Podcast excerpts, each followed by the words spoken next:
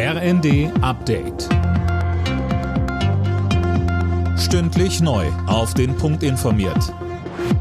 Ich bin Anna Löwer. Guten Morgen. Ein Großteil der gestohlenen Juwelen aus dem grünen Gewölbe ist zurück in Dresden. Dass die Polizei die Schmuckstücke, die vor drei Jahren geklaut wurden, sicherstellen konnte, geht offenbar auf einen Deal zurück. Aktuell läuft in Dresden der Prozess in dem Fall.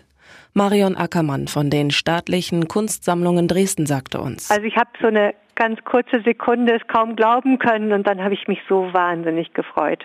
Ich habe ja die ganzen letzten drei Jahre immer fest daran geglaubt, wie, wie viele mit mir ähm, und wir haben ja auch alle gemeinsam viel eingesetzt dafür. Aber dass es wahr ist, ist einfach unglaublich toll.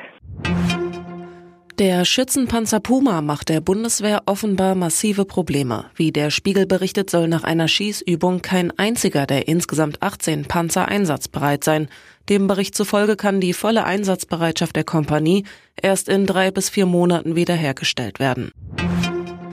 Nächster Schritt auf dem Weg zu mehr Unabhängigkeit von russischer Energie. In Wilhelmshaven ist das erste deutsche LNG-Terminal an den Start gegangen. Kanzler Scholz spricht von einem wichtigen Beitrag für unsere Sicherheit. Umweltschützer fürchten dagegen um die Wasserqualität im Wattenmeer.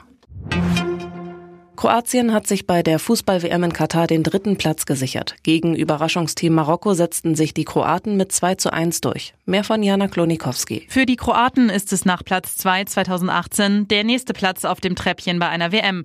Und auch für die Marokkaner ist das Turnier trotz der Niederlage ein riesiger Erfolg. Noch nie hat ein afrikanisches Team bei einer Weltmeisterschaft besser abgeschnitten.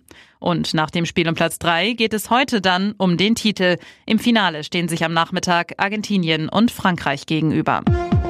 Alle Nachrichten auf rnd.de